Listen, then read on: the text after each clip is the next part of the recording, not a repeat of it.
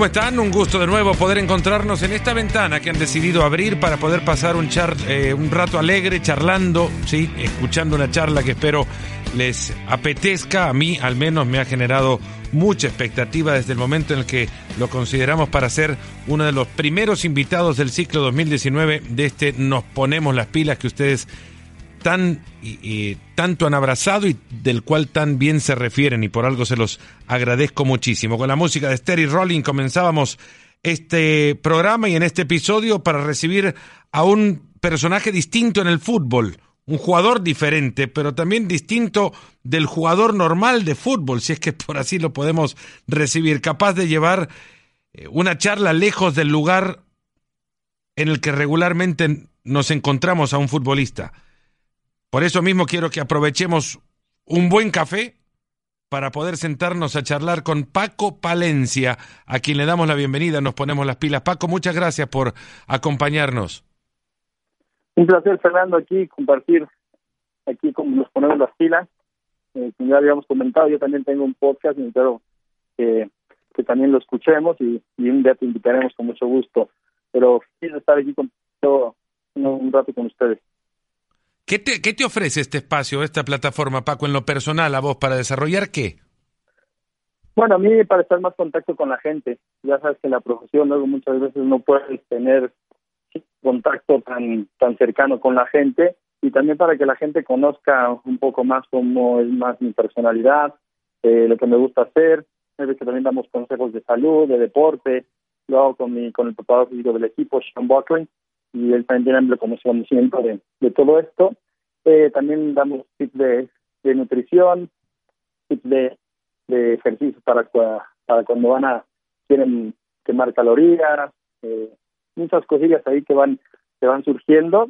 Hemos tenido luchadores, hemos tenido jugadores de fútbol, nadadores, con la demás gente y, sobre todo para que la gente conozca más lo que eres tú y tus aficiones el poderoso podcast de Palencia. Lo pueden encontrar en, en, Spotify, en los lugares donde regularmente se encuentran con, con estas plataformas. Ahí mismo donde encontraron nos ponemos las pilas y ya lo vamos a sumar, eh, Paco, a la lista de asuntos por escuchar en el camino. Imaginaría que en este... que en este 2019, en el arranque del año, todo esto, este tema de consejos de, de alimentación te habrán llegado en, en buena cantidad, ¿no? Sí, de hecho, eh, vamos a ya acabamos de cumplir un año. Por ahí veces por cuestiones de, tiempo no podemos hacer el podcast, pero pero sí ya empezamos a empezar con el tema de a ver cómo se comportan todos todo, todo este año.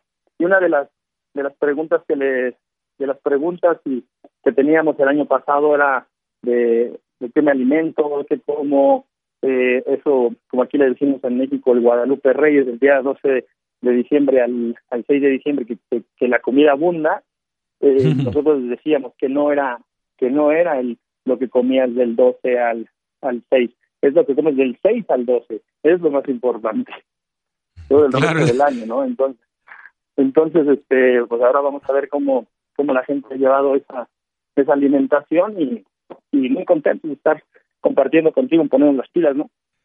Paco, hay, hay una... Eh bueno, una caravana o carrera que hacen muchos, que es justamente esa, la, Lupe Reyes, pero hay otra que comienza ahora, que es la, Reyes Guadalupe, que es la más larga todavía, que es donde hay que prestar más atención. Esa es la importante, es, a lo que me refería, porque es lo más importante lo que comes ahora, de ahora de Reyes a, a Guadalupe, que es casi todo el año, es donde debes de, de dosificar tus alimentos, puedes comer de todo, pero hay que dosificarlos, ver cuánto cuántas eh, calorías puedes ingerir, cuántas no, cómo quemarlas, sobre todo en la alimentación es lo más importante, ¿no? Y luego si lo complementas con ejercicio, pues qué mejor. ¿Cambiaste tus hábitos de, de comida en algún momento de, de tu carrera o, seguiste asumiendo que se podía comer de todo siempre y cuando en las cantidades correctas? Sí, bueno, nadie nace sabiendo. Eh, al principio, cuando pues, estaba mi madre en paz descanse, eh, me hacía de comer como ya de las madres, que era muy abundante, ¿no? Pero luego ya te empiezas a involucrar un poco en el, más en ser profesional y sabes que no puedes comer eh, muchas cosas en determinado momento, ¿no? Por ejemplo, en ese momento el arroz, los frijoles, las pastas eran muy buenas para, para uno, ¿no? Y las comías en abundancia para poder rendir mejor, junto con la proteína y las verduras. Pero después, cuando me retiro, he bajado mucho los carbohidratos precisamente por eso, porque ya no ya no quemas las mismas cantidades de, calorías que más cuando eras jugador, aunque haces ejercicio, yo salgo a correr a las 7 de la mañana, luego hago un poco de gimnasio y luego me voy al entreno. Entonces, sí quemas, pero no no como un jugador de alto rendimiento. Entonces, sí que cambié un poco mis hábitos alimenticios, pero pero creo que también me ayuda mucho que que mi, constitución física eh, es muy buena a la hora de procesar todos los alimentos, ¿no? Y me trato de mantener mantener bien. Paco, ¿en qué momento eh, te cae la, la, realización que tu carrera está para, para ser de entrenador? Es, es algo que es bastante ingrata la, la posición, ¿no? Es, sabes que no dependés de, del, bueno, haces un trabajo evidentemente entre semana, pero al final de la historia lo que hagan los jugadores en 90 minutos es lo que vale. Algo de eso que tú hiciste lo realizan en el campo, pero luego depende mucho de sus capacidades y hasta incluso de sus voluntades y la coincidencia de las mismas para que tu realización profesional sea completa. ¿En qué momento decidiste hacerlo? Mira, yo primero cuando yo soy muy apasionado de este deporte, desde siempre, toda la vida, desde que me acuerdo juego al fútbol. Y, y yo me di cuenta de que cuando, cuando tenía como 33 años, 32 por ahí, yo me di cuenta que, evidentemente mi carrera estaba pues ya por por terminar en algún determinado tiempo, ¿no? Me quedo más, más cerca del retiro que, que de la de la cresta de la ola. Y, y siempre me mantuve bien pero pero yo dije bueno qué es lo que sigue para poder seguir conectado al fútbol entonces pues decido que lo táctico me estaba gustando muchísimo eh, me daban libertad algunos entrenadores para decidir ciertas cosas dentro del, del terreno de juego y decido cuando tengo 35 años 34 perdón me decido meter al, al curso de entrenador al ENVIT y toda, me, me graduó como entrenador y todavía jugué dos años más entonces ya tenía muy claro qué es lo que quería hacer. Pero bueno, no basta ahí, como tú bien lo dices, muchas veces eh, yo, yo, yo lo miro de esta manera. Tú tienes a los jugadores eh, que dependen de ti en la semana, un 75-80% tuyos y un 25-20% de ellos. Y en el partido, a la hora del partido, es al revés. Ya todo lo que les transmitiste, lo que les ayudas a desarrollar, todo lo que les has educado, este, eh, ya depende totalmente de ellos que que todas esas esas herramientas las lleven a cabo y, y evidentemente la gestión del, del grupo, ¿no? Y yo creo que para eso me preparé muy bien. Una vez que estuve en pausa después de Pumas, me fui, me fui a Barcelona, ya vivo con mi familia, eh, y me seguí preparando en un tema de liderazgo y coaching que se ayuda muchísimo a la gestión del grupo y a motivar y a sacar el mejor rendimiento de los jugadores y para conocerte a ti mismo. Entonces, todas esas herramientas nunca acabas de, de aprender. Entonces, cuando estoy en parón, pues me meto mucho a este tipo de cosas, pero también me voy con entrenadores a ver sus entrenamientos, a tomar café, a comer con ellos y, ahí me sigo preparando. Entonces, si bien tú lo dices, tú les das las herramientas en, en la semana, pero los que lo desarrollan al final son los jugadores y, y por eso es que te preparas, para que en la semana tengan todo, todas las herramientas para que cuando tomen la decisión sean, sean las correctas. ¿Por qué elegiste Barcelona? como lugar de residencia. cuando jugué ahí, compré un, departamento, eh, me casé y, y bueno, mis padres este, en todo el día fallecieron, tengo muy poca familia aquí y, y pues los niños eh, quiero que también estén, que disfruten a los abuelos, a, a el tiempo que les quede. Y, y yo pues aquí simplemente ya no tenía una familia tan tan cercana como mis padres y entonces decidí que, que nos moviéramos para allá y encima también porque es una zona geográfica para ver mucho fútbol todos los días, desde Segunda B, eh, Liga 1, 2, 3, Primera División, eh, Champions League, Europa League, Copa del Rey, eh, todas esas, este, y tengo amigos de muchos de esos eh, equipos que participan en casi todas esas categorías y entonces me, ayuda y me permite mucho seguir a la actualización intercambiar puntos de vista. Entonces, por muchas cosas, este, decidirme allá y seguirte preparando, porque esto es un aprendizaje continuo, nunca nunca termina de fútbol.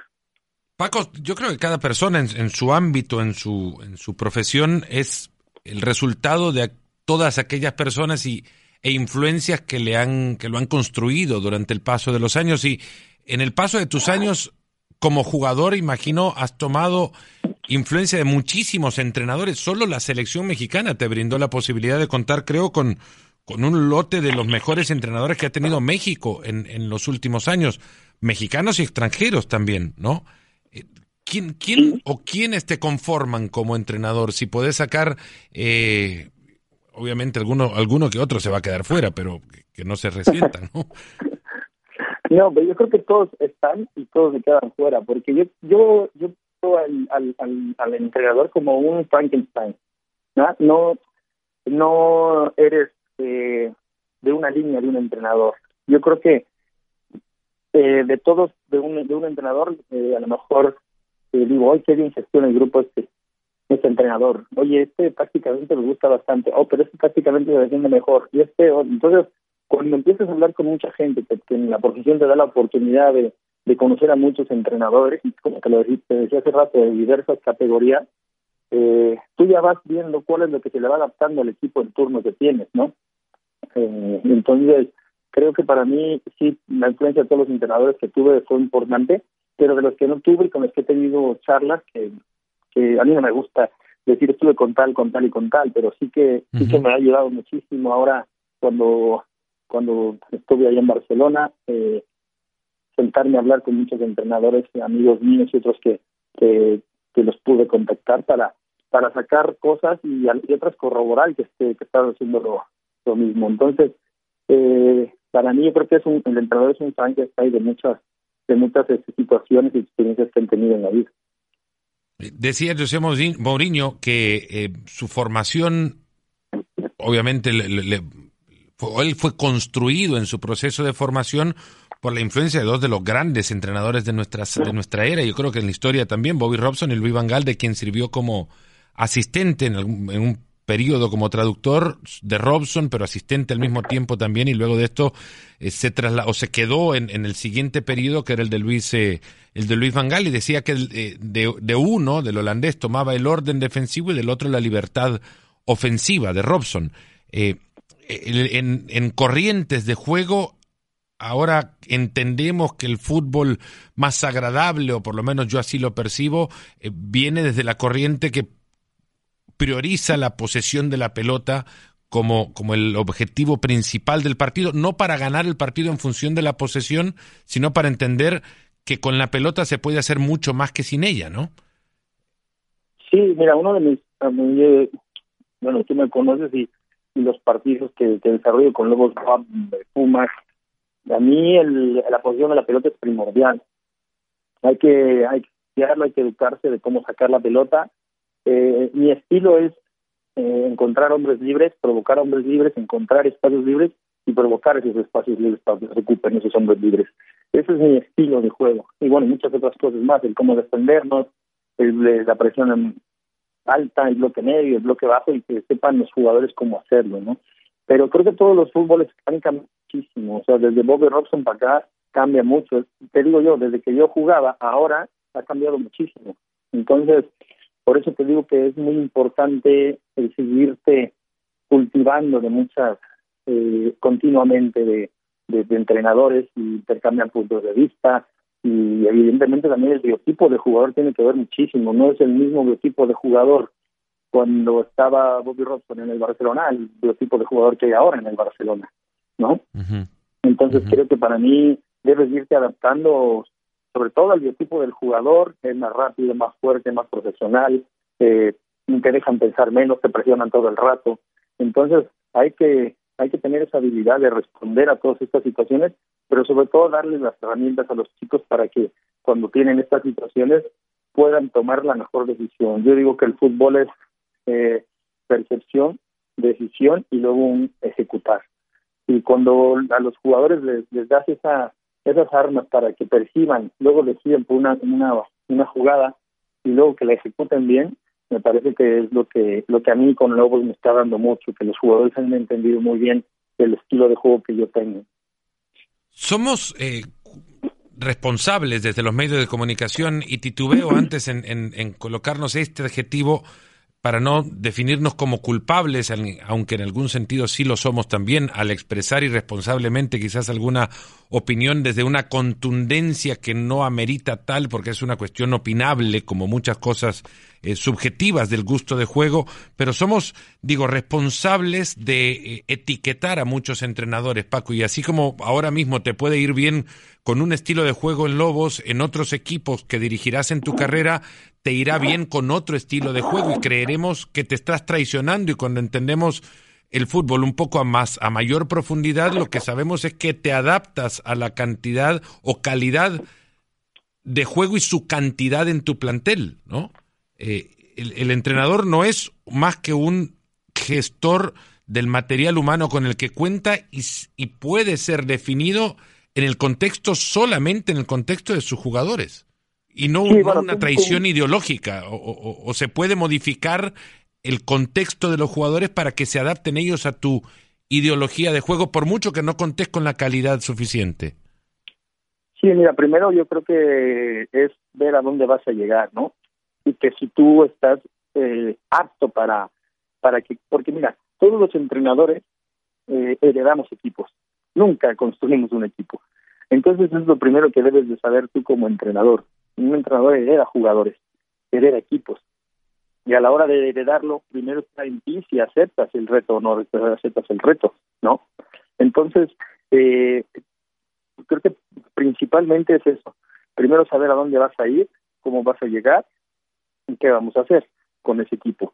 Entonces ya, yo creo que eh, para empezar de ahí ya sabes si, si puedes ser tú, con tu estilo de juego, el que le pueda sacar rendimiento a sus jugadores, o que si sabes a dónde llegas y a lo mejor dices que no, no tienes una buena calidad de jugadores para tener la posición de la pelota, pues entonces pues buscarás este, una manera de sacarles más rendimiento a ellos, ¿no?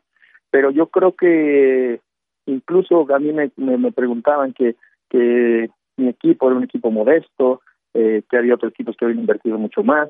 Pues sí, puede ser que tengan razón, pero pero yo he intentado ser un, un, entrenador que mantenga su estilo con la posición de la pelota, el tratar de, de, siempre tener eh, eh, una buena un buen posicionamiento de los jugadores en la cancha, encontrar los hombres libres. Pocas veces yo voy a voy a jugar al juego directo, a menos de que sea muy complicado como el día que en León, que fue el partido que, que ganamos, que estaba inundada la cancha, pues evidentemente debes de tener la conciencia para, para saber que no se puede jugar, ¿no? Y entonces pues cambias un poquito, ¿no? Pero el 95% de los de los partidos yo intento tener la pelota. A veces te sale, a veces no te sale, pero me gusta tener la pelota como tú bien lo dices, porque es la la única manera como no te puede hacer daño el otro equipo es cuando no tiene la pelota. Y entonces es lo que lo que lo que pregonamos aquí con los con los chicos, ¿no? Y ellos les, les ha gustado el estilo de juego, les ha gustado cómo cómo jugamos y esas etiquetas de las que tú hablas son son este es muy es muy este es muy es muy importante lo que dices no porque la gente que no a lo mejor no viste el partido y dice no ellos juegan al balonazo no por decir algo y etiquetan y condicionan el rendimiento del equipo y también etiqueta porque no porque les da pereza ver el partido y nada más dicen ah ellos no ellos no tienen calidad juegan el balonazo no entonces te etiquetan cuando no cuando no no no tienen eh, un, un conocimiento pleno y, no quieren conocer a la gente. Siempre etiquetamos a las personas. No sé si te ha pasado. Pasa una chica enfrente de ti o un chico muy guapo. Ah, no, ellos son, ellos es muy sangrón, son muy sangrones. Porque tú no te acercas y conoces a la gente, ¿sí me entiendes? Entonces, hasta que no la conoces, le quitas esa etiqueta. Tienes razón. Bueno, he escuchado, por ejemplo, ahora tras la llegada de Gerardo Martino a la selección mexicana, eh, que algunos lo se han referido a él como un técnico eh, defensivo porque la única referencia más cercana es la de Paraguay, o lo que fue en aquel Mundial con Paraguay.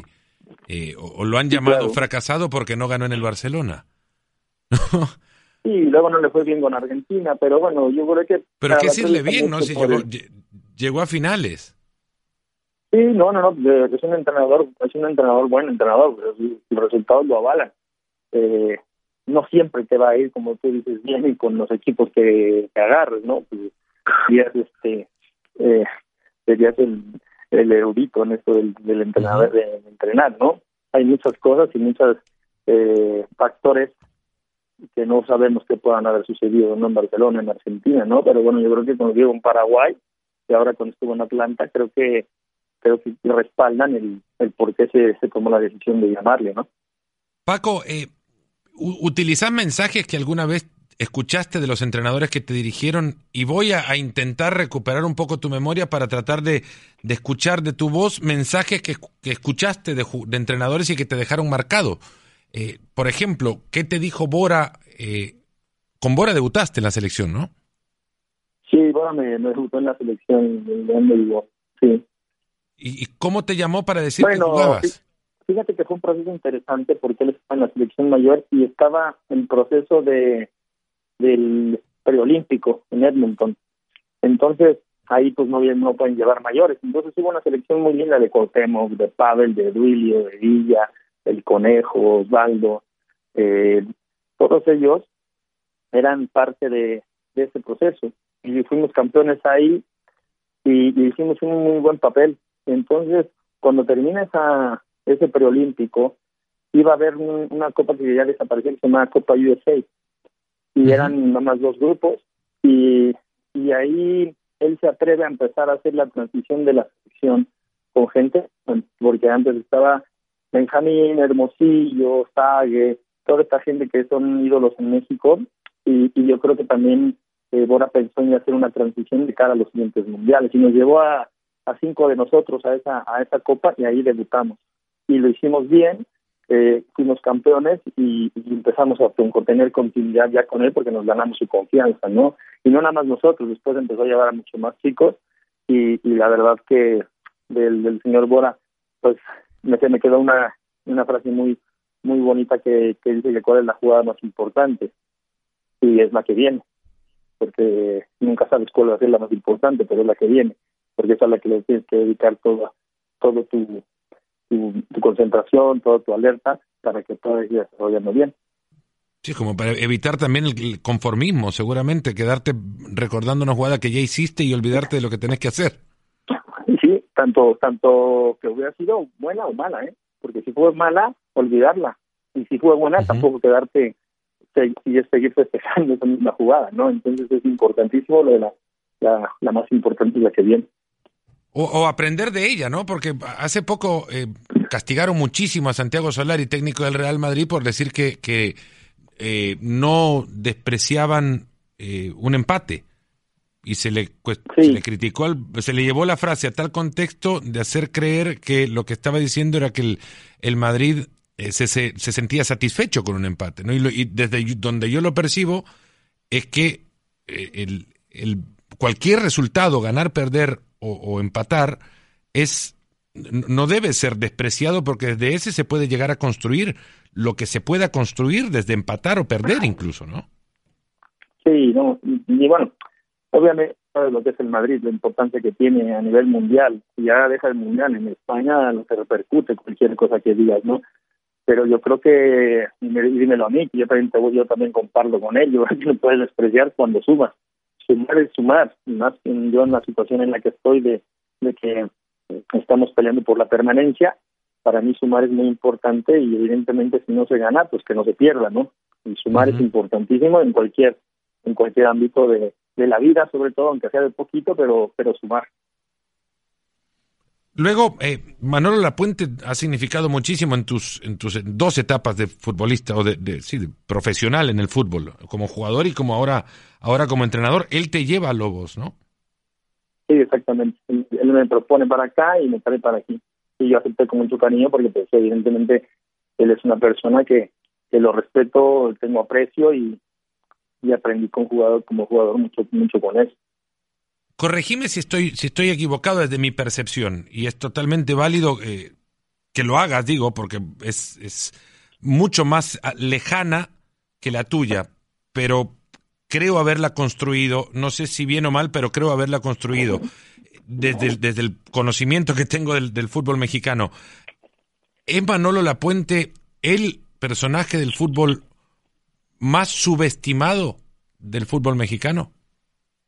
Pues no lo creo, ¿eh? porque pues él tiene una carrera muy muy linda como entrenador y como jugador en la seleccional, en los equipos que jugó y luego como entrenador, pues dirigió mundiales, ha sido campeón con América, con Necaxa, con Puebla, o sea, es un entrenador muy, muy completo, ¿no? Y, y yo creo que eh, creo que han surgido más entrenadores que han triunfado también, por eso es que puede ser que, se les subestime de alguna manera, ¿no? Pero, pero yo creo que sus, sus logros están en el en el fútbol mexicano con con letras importantísimas de oro porque porque con equipos modestos y grandes ha podido ser ser campeón y luego llevar a la selección nacional a unos títulos muy importantes que tiene y como la Copa Confederaciones y más en tu país pues yo creo que creo que él tiene todos los todos los eh, los méritos necesarios como para para que saber que es una persona de mucha jerarquía aquí en el fútbol pero la tiene en México. En México tiene, le guardan ese ese respeto que a mí me parece no no no es del todo eh, o no es como tendría que llegar a ser con con, como la calidad de técnico que ha sido. ¿Sí? sí, sí se le guarda. De hecho, de hecho cuando llegamos viajando con el equipo a cualquier a cualquier este ciudad, eh, todavía la, la gente mayores y pequeños le siguen reconociendo quién es como como triunfador en el fútbol en el fútbol mexicano. ¿Qué significó para vos como, como jugador esa Copa Confederaciones en el momento en el que la consiguen además? 1999 aquel título. Era, había muchas expectativas porque también jugábamos contra Brasil, jugábamos eh, contra selecciones, la verdad que buena. Y, pudimos hacer una, una gran final contra Brasil que le ganamos y, había jugado muy bueno, estaba Lille, estaba Ronaldinho, ¿sabes? Entonces estaba eh, grandes jugadores que, que, compartir y jugar eh, partidos contra ellos y luego poder levantar un trofeo tan importante para nosotros, pues fue fue súper lindo y Manolo era el, el, el entrenador. Eh, y después de esto, este, antes de eso veníamos de un mundial, entonces creo que con Manolo se lograron cosas muy muy importantes en el, en el fútbol y como selección nacional. ¿Qué significa para, para el fútbol mexicano, Paco, este síndrome del, del quinto partido? Ah, mira, yo creo que es que yo creo que ponemos este queremos correr antes que caminar, ¿no? Primero yo creo que lo, más importante es empezar y pasar al de a la siguiente ronda, ¿no? Que el año pasado se le criticó mucho a la selección porque porque pasó eh, eh, perdiendo un partido, pero yo creo que lo más importante era primero calificar y luego ahí empezaron a poner demasiado presión en la selección en lugar de, de apoyarla, mandarle buena vibra, ayudarles, ya estamos en la otra ronda, pues hay que hay que seguir adelante, ¿no? Entonces creo que la presión la ponemos nosotros mismos, más allá de, de apoyar y ayudar al, al, compañero y a, y a tu compatriota que está representando en, en, un evento muy, muy importante, ¿no? Y la verdad que los chicos yo creo que hicieron un buen mundial, eh, se comportaron a la altura y bueno, por, por una otra cosa no se pudo llegar. Pero creo que el, quinto partido, yo no debo, yo no soy de los que piensan en, quintos partidos ni en sextos, sino pienso, por ejemplo, a mí el partido que más me importa es en casa este fin de semana y no, no hago otra cosa más que pensar en él porque el presente es el que va construyendo el futuro. Si pensamos el, en el futuro, ese pues todavía no llega y no podemos alcanzarlo si no, si no primero gestionamos el presente. Este es un presente bastante rico para el fútbol mexicano en relación a, sus futbolistas. Es más fácil para ahora, ahora para un jugador mexicano decir que sí a una oferta en el extranjero, pero el caso no era tal cuando ustedes se fueron en, un buen grupo de jugadores. Decide salir en coincidencia eh, Cuauhtémoc y vos, por ejemplo, al fútbol de España. Era muy distinto en aquella ocasión poder aceptar una oferta española o una oferta del extranjero que le sacara de su zona de confort, ¿no? Sí, mira, yo creo que todos los que hemos salido, Pavel, Cuau, Torrado, que también salió de una manera complicada desde Pumas, este Rafa, que se fue en mejores condiciones. Eh, creo que esa camada de jugadores que salimos en ese momento, eh, muchas veces el, eh, no estaba tan abierta la, la ventana para tan globalizado el fútbol que pusieran atención en México. Y a mí me ayudó mucho la Copa Libertadores, a Cuau pues, los mundiales que ha jugado, eh, entonces ya se empieza a ver esa apertura que cuando llegamos ahí vieron que realmente sí había calidad en México y empezaron a abrirse primero a las comunicaciones y luego sobre todo a mirar para, el fútbol mexicano, ¿no?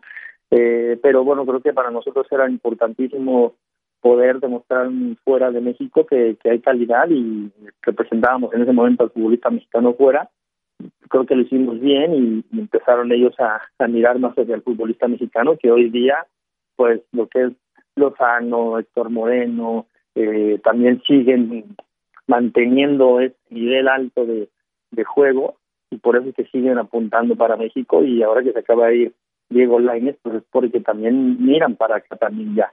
Entonces para mí yo creo que es una tierra muy bonita y los demás compañeros que también salieron en ese momento al fútbol eh, español y francés, alemán, lo hicieron muy muy bien y, por eso es que se sigue esa continuidad entonces, eh, creo que deben de salir más futbolistas mexicanos porque sí que hay mucha calidad acá. Eh, pero pues es un, es un trabajo continuo el que debemos seguir haciendo para que los chicos sigan manteniendo esa personalidad, ese profesionalismo y se les siga dando herramientas para que, para que se desarrollen bien fuera.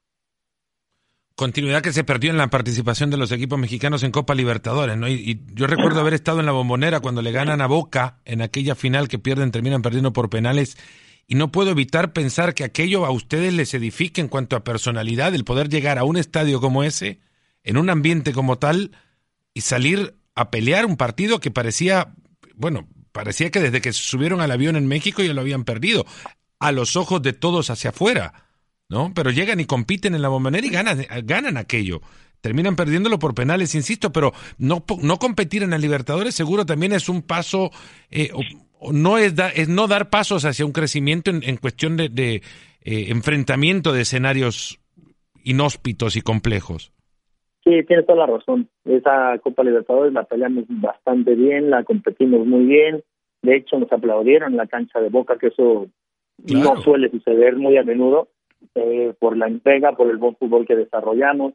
Eh, pero creo que sí, a mí, a mí sí me, me pegó mucho y me entristeció el que quedáramos fuera de la Libertadores por temas administrativos, ¿no? Porque puedes, a lo mejor puedes decir la Comebol, ¿saben que ella que no venga a México porque pues, nunca pasen en la primera ronda, ¿me entiendes? Y no es el caso, siempre llegaban los equipos a finales, semifinales, de cuartos de final, competían muy bien y, el tema deportivo estábamos levantando el nivel muy alto e incluso hubo muchas incluso este Pachuca ganó también un, campeonato eh, entonces creo que para nosotros lo más importante es que hay capacidad para competir pero lamentablemente no estamos participando en la Copa Libertadores por temas administrativos no y creo que eso es lo que me parece que la gente de, pantalón largo hay que ponernos a pensar ello, porque nosotros estamos en una zona geográfica muy difícil para competir con gente como, como los argentinos, los brasileños, eh, colombianos, ecuatorianos, peruanos, porque aquí la, la, competencia realmente nuestra nuestra liga de campeones de CONCACAF eh, es entre nosotros los mexicanos y, por ahí algunos a, veces este la MLS pero después todos lamentablemente la infraestructura de los demás países no les da para para poder competir no y, creo que sí el nivel el nivel eh, de competir entre Creo que México, Estados Unidos y Sudamérica me parece que sería lo ideal para que el continente americano siga de, levantando su nivel a, nivel mundial y, se empiece a todavía mirar más para acá. Paco, eh, vamos cerrando, pero no, no quiero terminar esto sin preguntarte por la música. ¿Todavía está eh, muy pegada a tu, a tu vida? Sí, sí, sí, vivo con ella todos los días. Eh, me voy en bici a veces al entrenamiento y evidentemente voy escuchando música. Aquí en casa, cuando, bueno, en la mañana que salgo a correr, voy escuchando música. Vuelvo aquí a casa y en lo que me hago mi café, pongo pongo ahí YouTube y, pongo a ver videos de música. Eso me tranquiliza, me relaja y a veces ¿Qué hay en tu, motiva porque... ¿Qué hay en tu playlist de, de carrera? en mi playlist de, en mi playlist de carrera, pues hay muchísimas. Eh, eh, mira, para empezar, Metallica, Metallica me, me, fascina. Eh, también tengo a, a Godsmack, tengo a eh, Led Zeppelin, tengo a eh, Ozzy Osbourne, eh, tengo, bueno, con Black Sabbath, eh, tengo a Kiss, tengo otro equipo, otros que se llaman Steel Panther, tengo Outer Bridge, tengo, ¿qué más te gusta? Eh, que tengo ahí, a veces también a los enanitos verdes me, me los pongo, a Snake, eh, tengo hasta de Elvis Presley, tengo un, un este, a los Foo Fighters, hay un grupo nuevo, bueno, nuevo relativamente, porque son muchos jóvenes que se llaman Greta Van Fleet, que tocan muy similar a Steel Panther, y, y evidentemente también tengo de los de los noventas, ochentas, ¿no? Iron Maiden, eh, eh, Heart. Bueno, dig- digamos, Paco, que no hay, no hay ningún menudo en tu playlist, ¿no? No, no, no hay ninguno. También Motorhead, que bueno, Lemmy, que digamos yo, pero, pero sí, yo soy más del, del 2000 para atrás. Un Luis, Mi- un Luis Miguel, no, tampoco. Mm, Respeto mucho, eh, tiene, tiene una carrera espectacular, pero no, no es en mi playlist. Mm, Difícil encontrarlo en tu playlist. Difícil encontrar Mm, una no, charla no. más agradable, más agradable que esta, de verdad. Paco Palencia, te queremos dar eh, infinitas gracias por el tiempo que nos has dado. Éxitos en esta nueva temporada con, con Lobos WAP.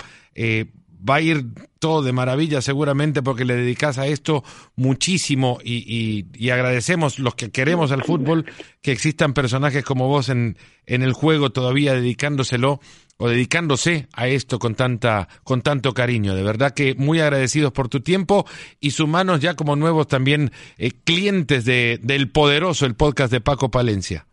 No, muchísimas gracias. Muchísimas gracias, Fer. Este, un, un placer estar a- aquí contigo y, y compartir con, con toda con toda la gente, eh, ponernos las pilas, eh, esta charla tan tan maravillosa. Ahí estaba Paco Palencia, actual técnico del Lobos WAP. Nos despedimos de esta emisión de Nos Ponemos las Pilas. Muchísimas gracias. Será hasta la próxima. Cuídense. Gracias por escucharnos. Busca ESPN Deportes en iTunes y TuneIn para más podcasts.